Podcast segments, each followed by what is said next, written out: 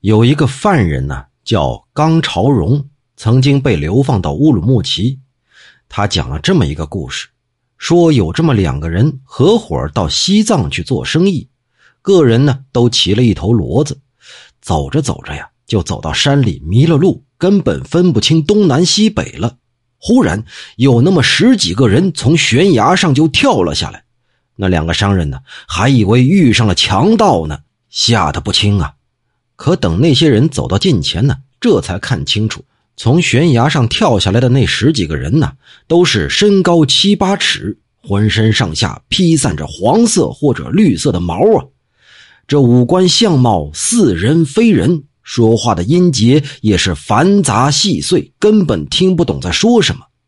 两个人心下就琢磨了，这些东西想必是妖怪吧，于是猜想自己是必死无疑呀。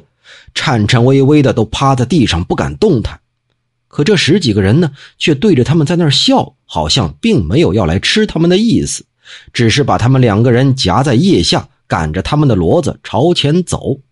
就这么着，走到了一个山坳，把他俩放到地上，把一头骡子推在坑里，拔出刀子杀了另一头，然后啊，就点起篝火，把那头杀掉的骡子肉啊拿来用火烤熟了，围坐着大吃起来。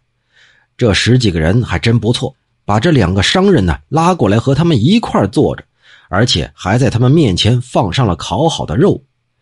商人看着这些怪人，好像也没什么恶意，况且正饿得慌，管他呢，也就吃起来了。等吃饱之后，这十几个怪人呢都拍着肚子是仰天长啸，声音呢好像马的嘶鸣声一般呢。随后，从这十几个怪人当中又走出来两个。一人夹着一个商人，攀越了三四道峻岭啊！那动作敏捷的，好像猿猴飞鸟一般，就把这两个商人呢送到了大道旁，每个人怀里还塞了一块石头。这帮人呢，转眼就不见了。您可别想差了，这石头啊，不是一个拳头能握起来的。那两块石头啊，像瓜那么大，都是绿松石啊！两个人回来之后，就卖掉了绿松石。得到的钱呢，是他们所受损失的一倍，可以说是小赚了一笔呀。这件事儿发生在大概乾隆三十还是三十一年之间了。这充军乌鲁木齐的刚朝荣还曾经见过这两个商人中的其中一个，说的是非常的详细。也不知那伙人究竟是山精啊，还是树怪呀？看他们的所作所为，好像也不是什么妖怪。